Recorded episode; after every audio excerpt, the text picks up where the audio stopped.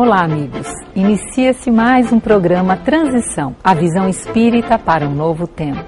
A gratidão pela sua audiência, pela sua companhia e a gratidão também pela presença do nosso querido Divaldo Pereira Franco. E nós temos aqui a grata oportunidade de também levarmos um tema muito importante, que são as síndromes. É um conjunto de sinais, um conjunto de sintomas que determinam uma certa patologia. E assim nós começamos perguntando para o nosso querido Divaldo, da perspectiva espiritual, quais são as causas ainda não descobertas pela medicina, pelos cientistas, das síndromes de maneira geral, Divaldo? Allan Kardec, com muita propriedade, assevera que em realidade doente é o espírito. Aliás, a Organização Mundial de Saúde anui da mesma forma. E muitas vezes, até mesmo diante da violência, já asseverava Gandhi. Estamos diante de uma doença, uma doença social. E temos que lutar contra a causa que está no espírito. Nas síndromes, nós vamos encontrar as causas ancestrais que decorrem da conduta do indivíduo e existências passadas. Muitas vezes, os comportamentos inábeis prejudiciais, perniciosos e perversos, esculpem no espírito a necessidade da reabilitação. E essa necessidade de reabilitação vem pela reencarnação em forma de síndromes que o perispírito traz e que se manifestam mais tarde através de transtornos que os cientistas, à medida que foram descobrindo, imortalizaram com seus nomes, ou como você disse, sugeriram nomes adequados para caracterizar essas variadas patologias. Algumas síndromes, de elas são genéticas, né? como a síndrome de Down, por exemplo Outras não são genéticas, são próprias de comportamento, como você disse.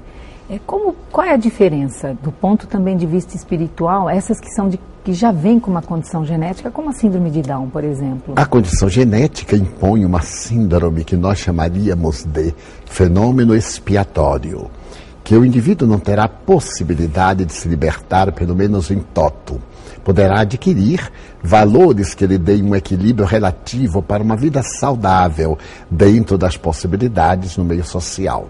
Aquelas outras surgem sem trazerem uma conotação hereditária, porém estão também íncitas no espírito, apresentando-se de maneira variada como timidez, como medo, como conflitos de comportamento, que irão abrir campo para as variadas síndromes que nós conhecemos mais tarde, como o transtorno do pânico, a depressão, os problemas graves de Alzheimer e outros tantos catalogados nessas patologias da atualidade.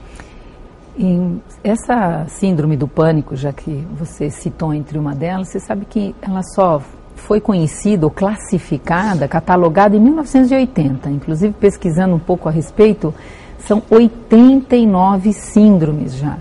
E a síndrome do pânico, uma delas. Então, desde 1980 que ela está já aí sendo catalogada. Só que nós sabemos que ela é muito antiga. Desde quando já a síndrome do pânico se encontra na humanidade, Divaldo? Desde priscas eras. se nós observarmos o próprio nome de, do pânico, é uma proposta que veio da tradição grega. Quando Deus Pan tomava conta das suas imensas propriedades e o indivíduo atravessava suas fronteiras, ele aparecia.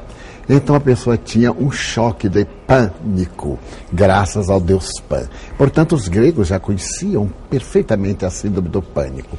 E foi um psicólogo da Costa que fez a classificação, porque ela estava embutida no transtorno da depressão.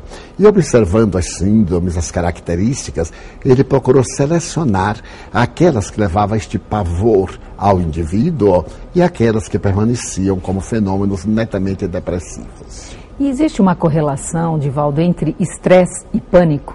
O estresse é um dos fatores desencadeadores do pânico. Muitas vezes a pessoa não se sente estressada, vai somando esses conflitos até que as neurocomunicações experimentam grandes descargas, hora de dopamina, hora de adrenalina e outras substâncias, realizando em determinados momentos o surto, que é o transtorno do pânico, com consequências imprevisíveis. O curioso é que a maioria do paciente tem a sensação de morte. Nada obstante, na história da medicina, ninguém nunca morreu no momento do surto do pânico. Mas a sensação é tão cruel que o indivíduo prefere, às vezes, até a morte fugir, saltar num abismo para libertar-se daquela sensação desagradável. De volta a essa vida, principalmente nas grandes cidades, essa vida agitada, corrida, com pouco significado espiritual, com pouca busca nesse sentido, também é uma das causas de Valdo? Ah, eu acredito. Pelo menos é um fator desencadeante. A necessidade de estar presente em todos os lugares ao mesmo tempo. A pressão do relógio, os conflitos que o indivíduo vai adiando, o narcisismo que impõe à criatura a necessidade da aparência em detrimento da sua realidade. A ânsia pelo poder, pelo ter para desfrutar, criam no sistema nervoso um tal impacto que vão essas condições perturbar profundamente a harmonia das neurocomunicações. E então, de repente, o indivíduo faz a síndrome do pânico, quando poderia ter uma vida mais tranquila. Eu li há pouco tempo uma página do Espírito Joana de Ângeles e ela diz que não nos devemos preocupar com o passado. Não existe mais. Está em nossa memória. Nem com o futuro, que ainda não existe, a depender exclusivamente do nosso presente. Então, uma psicoterapia preventiva à síndrome do pânico, assim como curadora, esse estado de paz, de confiança na nossa realidade. Como disse muito Jesus, não vos preocupeis com o dia de amanhã. Deixai a cada dia o seu próprio saldo, a sua própria preocupação. Então, com isso, nós podemos ter uma vida saudável. E se o pânico já se nos instalou, naturalmente, graças à orientação especializada do médico, do psicoterapeuta, fazer também a nossa parte. A confiança irrestrita em Deus, a coragem para lutar, abraçar o ideal, para naturalmente tudo isso contribuir de uma forma psicossomática em nosso reequilíbrio, em nossa saúde. Parte do que você está dizendo, eu fiquei muito feliz em constatar é, na internet quanto quando você né, clica Síndrome do Pânico mais é, Joana de Ângeles, o livro Autodescobrimento, que é um dos livros onde o que você diz a respeito de passado, presente e futuro, ela traz essa lição tão importante. E ela diz também que, é, e as pesquisas também comprovam, que a incidência de síndrome do pânico é duas vezes maior em mulheres é do que em homens. E aí, como fica, Dival? O que, que você diz sobre essa estatística? Os hormônios femininos, graças à sua faculdade de sensibilizar a mulher, têm mais possibilidade de abrir campo a preocupações. A mulher, finalmente, graças à afetividade, aos seus sonhos de autorrealização que todos temos, mas na mulher tem um caráter muito especial, cria expectativas e ansiedades e, de certo modo, um inconformismo, mesmo inconsciente. Os fenômenos anteriores de perseguição à mulher, a perda dos seus direitos, que lentamente vão sendo conquistados, contribuíram muito para fazer da mulher um ser mais frágil. E graças a esse conceito de fragilidade, ela sempre está procurando, mesmo que inconscientemente, uma proteção, um apoio, uma segurança. E graças a isso fica mais sujeita ao transtorno do pânico, à síndrome do pânico, do que o homem. As estatísticas às vezes revelam que em cinco indivíduos, quatro mulheres ou três mulheres terão muito mais probabilidade de ter a síndrome do pânico do que o homem. Outra coisa que também me chamou a atenção é a idade. A incidência maior do síndrome do pânico ela é constatada entre 18 e 35, 40 anos. Também o que podemos pensar a respeito? É no grande momento da busca da realização o desejo de aproveitar o tempo naquele instante, nesta faixa da idade que é tão apetecível, e o medo de não ter essa oportunidade, graças também a um conflito anterior. Eu me recordo que, no meu tempo, foi publicado o livro de Honoré de Balzac, a mulher dos 30 anos. E surgiu no mundo inteiro, no Brasil especial, o conceito de solteirona. A mulher, depois de 30 anos, estava quase condenada a não ter um parceiro, a ser uma pessoa solitária. E no inconsciente isso ficou embutido. Entre os 18 e 30 anos há essa expectativa de realização. Até os 35 já tem aquela marca que define o período em que talvez as esperanças estejam diminuídas. Quando hoje uma mulher de 60 anos é jovem, tem aspirações, tem experiências e produz muito mais do que talvez quando estava naquela fase de ilusões, de buscas, de infâncias prolongadas. Então, este fenômeno ocorre psicologicamente nessa faixa de idade, por ser ainda a faixa da irrealização. A pessoa não se sente completada e por isso continua aspirando a mais e ficando mais ansiosa. Então, por isso agora é hora de reiterar o que você falou há pouco, então transformar o medo, medo de não de não ter uma realização profissional, medo de não ter uma família, medo de não ser mãe, esses medos todos transformar em confiança. Exatamente. Porque o medo é a emoção mais antiga da criatura humana. Nós trazemos antropologicamente essa herança que vai nos levar às vezes à ira e raramente ao amor, que são as três emoções básicas. O indivíduo que cultiva o medo de uma de certa forma está sempre expectante e irritado. Qualquer coisa o desequilibra, então ele tem a ira. E a ira é o elemento básico de todas as manifestações dos tormentos emocionais, o ódio, a raiva, o ressentimento, o ciúme, a inveja. Então, todos esses fenômenos psicológicos no interior da mulher são mais preponderantes do que no interior do homem, o que produz o desencadeamento do, da síndrome do pânico. Interessante que me recordo que há umas semanas atrás, num domingo, no dia 26 de abril, nós estivemos presente no seu mini seminário, no sétimo encontro Amigos da Boa Nova. E você dizia a respeito da importância de ter essa diferenciação, que o medo ele é importante porque ele foi um fator de proteção que nos trouxe até aqui, é Exatamente. isso? Exatamente.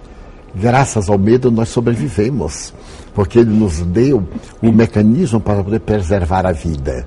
Os psicólogos fazendo análise observaram que ele é tão notável para nos ajudar que nos eriça, nos animais, eriça os pelos para dar a impressão de volume e apavorar o predador. O predador. Como consequência natural, nós temos este medo como mecanismo de ajuda, mas deveremos controlá-lo para que ele não se transforme no fator de perturbação e não venhamos a criar esse medo de viver e principalmente o medo de amar. Então, como em outras situações, o medo ele pode ser remédio, cuidado para que não seja veneno. Exatamente. O problema é a dose. Exatamente. Precisamos tomar cuidado para não irmos para o excesso. A visão da vida é fantástica. Como diz no budismo, o caminho do meio. E nós diríamos em linguagem popular, nem tanto ao mar, nem tanto à terra, uhum. mas está centrado dentro dessa visão do amor, de que Jesus Cristo foi o modelo máximo e que nos leva à ação da caridade, conforme preconiza o Espiritismo. Caridade que não é o ato de doar apenas, mas é o ato de doar-se à vida, de auto-amar-se, para poder melhor amar a criatura humana. Quando nós falamos caridade, a palavra está tão desgastada que logo vem à mente a inveja, ou melhor, que logo obviamente, a esmola. E o indivíduo pensa que a caridade é algo ultrapassado. Não, é uma proposta de autoterapia, evangelioterapia, amor-terapia. O indivíduo caridoso, realmente, aquele que se ama, com muita dificuldade pode ser vítima de uma dessas síndromes. Sim. Porque ele não tem campo mental nem psicológico. A sua emoção está em harmonia com a ligação com o pensamento divino. E o pensamento cósmico nutre-nos, dá-nos vigor, dá-nos coragem, impulsiona-nos para a frente. Então a saúde é o resultado desses fatores que se conjugam. Voltando a esse tema da síndrome do pânico, qual é a correlação, Divaldo, entre ingestão de drogas e a síndrome do pânico? Quando o indivíduo adquire o hábito da ingestão de drogas, seja de que forma for, principalmente essas drogas aditivas, naturalmente ele vai criar um condicionamento que lhe proporcionará a síndrome do pânico quando esteja fora daquela terapia destrutiva que é a ingestão, a ingestão da droga. Porque as alucinações permanecem no inconsciente. O destrambeiro dos neurônios cerebrais criam fantasmas internos, não apenas aqueles que ele vivencia no período em que está sem a ação da droga. E graças a isto, no inconsciente, ele elabora o mecanismo do pavor, de algo que lhe aconteça. E isso desencadeia, desencadeia a desestruturação neuronal e o indivíduo fica receptivo e sujeito às manifestações do pânico. Interessante que você está dizendo, me, me faz recorrer assim, muitas pessoas vão buscar inclusive a droga para não para ficar mais corajoso, para não ter o medo. Exatamente. E aí o que elas acabam encontrando é o pânico. É porque surgem os fantasmas. Todos aqueles conflitos que estão escondidos, quando passa a ação eufórica que a dopamina proporciona no cérebro, com um desgaste tremendo, nós temos uma descarga de dopamina equilibrada. Quando usamos determinadas drogas, como o cristal, as anfetaminas, aí há um excesso de dopamina que destrói as próprias, os canais receptivos. E o indivíduo começa a formar pavores inconscientes. Ele tem as alucinações no período de que não está com a droga, e aí o pânico se faz ainda mais cruel, porque não tem reservas emocionais. Síndrome do pânico e obsessão. Como diferenciar, já que muitas pessoas confundem esses dois temas? Inicialmente, deveremos fazer entender ao indivíduo que a obsessão somente ocorre quando há sintonia daquele que é o devedor. Mesmo quando ocorre síndrome de pânico simulacro, através de obsessão, da presença de entidades perversas, ela não é o fator desencadeante, a obsessão, mas é a dívida que o indivíduo traz de outra vida, abrindo espaço, portanto, uma tomada para o plug, em que o espírito naturalmente faz a fusão da sua energia com a energia do indivíduo. Naturalmente que há obsessões dão aspectos de síndromes do pânico aparentes, como também pode levar a convulsões de natureza epiléptica, a transtornos profundos de depressão, mas genericamente não são obsessões podem vir os fenômenos obsessivos como complementares, porque derrubam o equilíbrio do indivíduo, a pessoa se torna pessimista, desce o nível das suas aspirações e sintonizam com as entidades perversas, piorando o quadro. O fato do indivíduo considerar que a síndrome do pânico é obsessiva e fazer exclusivamente a terapêutica bioenergética ajuda, mas não resolve o problema. Necessita da psicoterapia especializada e também de uma mudança muito grande de comportamento, procurar alterar a sua forma de ver a vida, gerar fatores que lhe propiciem mérito para diminuírem os seus débitos passados. Daí é muito cuidado em não generalizar todas as problemáticas psicopatológicas e mesmo orgânicas como de natureza exclusivamente obsessiva. O Espiritismo não veio para combater a ciência médica, veio para iluminá-la. Dessa forma, o Espiritismo sempre recomenda que o paciente de qualquer problemática procure o seu médico, o seu terapeuta, o seu psicanalista, de acordo com o problema, o especialista, porque eles são sacerdotes que Deus coloca na terra para missões sublimes de nos ajudarem na área da saúde.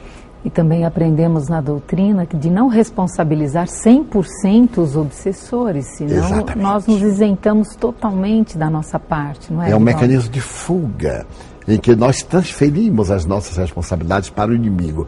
Mas o inimigo foi alguém a quem nós prejudicamos. Ele se fez nosso inimigo. Nós antes éramos amigos e a nossa conduta fez que um amigo se transformasse no adversário. Então, nesse caso, somos nós os devedores. Se o obsessor vem cobrar, ele não é um perverso, ele é um infeliz. Ele merece ser tratado com compaixão.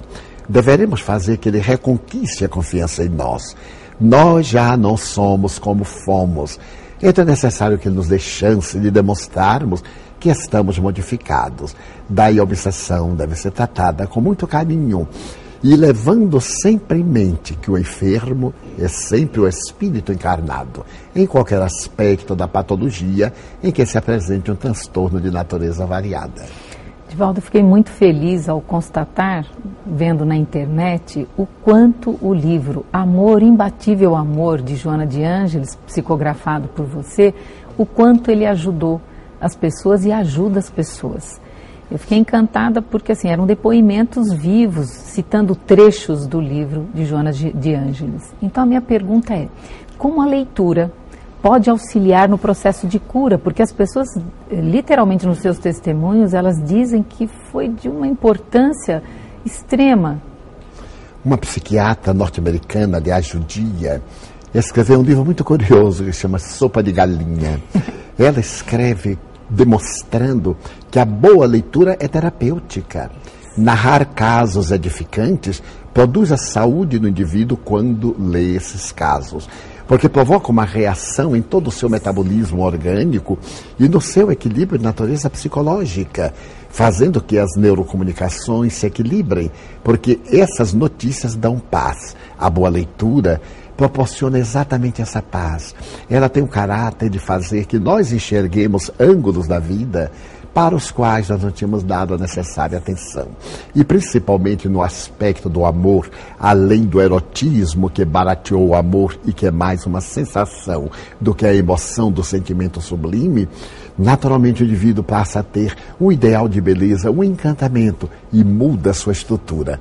Ao mudar a estrutura do pensamento, a psique vai influenciar no perispírito o campo modelador que vai criar no organismo as condições próprias para a instalação da saúde. Aliás, essa era a minha próxima pergunta. Todo esse tema que estamos trazendo como ele atua, como fica o perispírito quando a pessoa tem a síndrome do pânico e depois quando ela se cura da síndrome do pânico? Qual é o reflexo no perispírito? Durante o período da agressividade, dos surtos da síndrome do pânico, o perispírito está como que encharcado de energias perturbadoras está com vibrações deletérias, que são aquelas heranças anteriores e são também os fatores do temor, da inquietação, da incerteza, da falta de crença, da ausência de esperança. À medida que o indivíduo vai adquirindo leitura, vai fazer a psicoterapia com seu especialista, vai tendo um contato com o ideal, vai mudando o campo vibratório. E as manifestações entre o perispírito e o corpo fazem-se muito mais sutis, diminuindo as cargas que perturbam através das energias destrutivas e passa agora a captar através do espírito que anela as energias superiores. Então estabelece-se uma fluidez entre o psiquismo divino que é absorvido através da glândula pineal, levado ao perispírito que está em todo o nosso aparelho sanguíneo na corrente circulatória e, por efeito, nas manifestações orgânicas, dependendo, portanto, da mente do indivíduo. Daí, evitai as más palavras, diz Paulo aos Romanos. Procurai dizer somente do que está cheio o coração, propõe Jesus, as palavras edificantes, as ideias nobres. Em linhas bem gerais, para aqueles que não conhecem, o que é perispírito? Perispírito é este corpo intermediário. Allan Kardec demonstrou, utilizando-se de um fruto, um pêssego, por exemplo, a semente, a polpa e a casca. Então a criatura humana seria mais ou menos isto. A semente é o espírito. Esse espírito tem um envoltório semimaterial, que seria aquela polpa Portanto, e fora tem a casca. Allan Kardec utilizou-se da imagem do perisperma, dessa matéria que envolve a semente, para dizer que nós temos este modelo organizador biológico, conforme chamamos para psicólogos, demonstrando que a forma é o resultado da forma. O perispírito é o campo semimaterial, energia-matéria, que faz a forma, o que nós somos. Quando nós mentalmente temos uma conduta perturbadora, desarticulamos este campo de vibrações e geramos os distúrbios orgânicos. Nascemos com deficiências congênitas, trazemos problemas no comportamento, trazemos aberrações orgânicas de acordo com as experiências das vidas passadas. Divaldo, ainda em função do livro que, uma vez que eu li, que ajudou tantas pessoas, Amor Imbatível Amor, eu fui buscar e aí a veneranda Joana de Ângeles nos diz que a síndrome do pânico ela não pode ser levada em conta apenas uma causa. Ela diz, quando se trata dessa síndrome, várias causas precisam ser levadas em conta. Quais seriam essas causas, Divaldo? Porque, invariavelmente, nós dizemos assim, foram conflitos da infância. Isso. Mas não apenas conflitos da infância. Estes conflitos da infância já são resultado da nossa falta de mérito, Existem também aqueles da nossa insegurança, do meio ambiente o, o, o sociológico, das, dos desafios de natureza econômica, uhum. dos relacionamentos da afetividade, do humor que nós cultivamos. Há pessoas pessimistas que estão sempre mal-humoradas, aos indivíduos narcisistas que parecem foram criados exclusivamente para ser felizes e que o sol brilha porque eles existem. Então nós temos estes outros conflitos que fazem parte de todo um conjunto de síndromes variadas que depois que da Costa classificou deu lugar à síndrome do pânico. E Divaldo, qual é a importância do apoio familiar e do apoio de amigos? Porque muitos familiares dizem assim: ah, medo do quê? Isso aí, isso é, é, outra coisa, isso é fricote seu, isso é uma. Eles desvalorizam, desqualificam, mesmo quando o diagnóstico médico e a pessoa se sente tão fragilizada no momento do auge da sua dificuldade. Qual é a importância do apoio familiar e de amigos nos casos da síndrome de pânico? Essencial. 90% dos pacientes que me procuram dizem assim, eu sei racionalmente que é ilógico o pavor que eu sinto. Há poucos dias eu atendi uma senhora em Salvador e ela me disse, Divaldo, é irracional, absolutamente irracional. Eu sei que a porta está encostada, mas eu tenho a impressão que ela não vai abrir nunca. Então, quando eu tenho surto, eu cheguei a pegar uma cadeira e arrebentei o vidro da porta Sim. para poder sair do desespero, quando apenas podia abrir a porta. É que o fantasma interior tem a dimensão do que sofre o paciente. Nunca podemos desconsiderar o conflito do indivíduo. Muitas vezes, quando vemos uma pessoa com uma problemática psicológica, achamos que ela está exagerando. Mesmo os médicos, quando chega um paciente na emergência, eu tenho lido coisas muito curiosas de médicos que atendem emergência, eles não dão importância porque acham que aquilo é secundário. Quando é um problema muito grave, porque leva a um auge que o indivíduo perde completamente a lucidez, torna-se agressivo e autodestrutivo. Então a família deve dar o apoio, não é mimar o paciente, é dialogar, dizer que tem a ideia daquilo que ele está passando, mas que ele pode contribuir para melhorar, que ele procure desviar a mente daquele problema no momento, que se lembre de Deus. Os amigos poderão tratá-lo como sendo alguém que está com um problema, mas não é uma pessoa problema para poder evitar, porque o paciente do pânico e o paciente da depressão normalmente é, é repetitivo. Sim. Ele narra aquilo a exaustão. Verdade. E para quem não experimenta, se torna cansativo. Mas onde está a tolerância? Ele tem uma necessidade dessa catarse. Até o momento em que o inconsciente se libera de conflitos ocultos que nem ele sabe pelo ato de estar dialogando.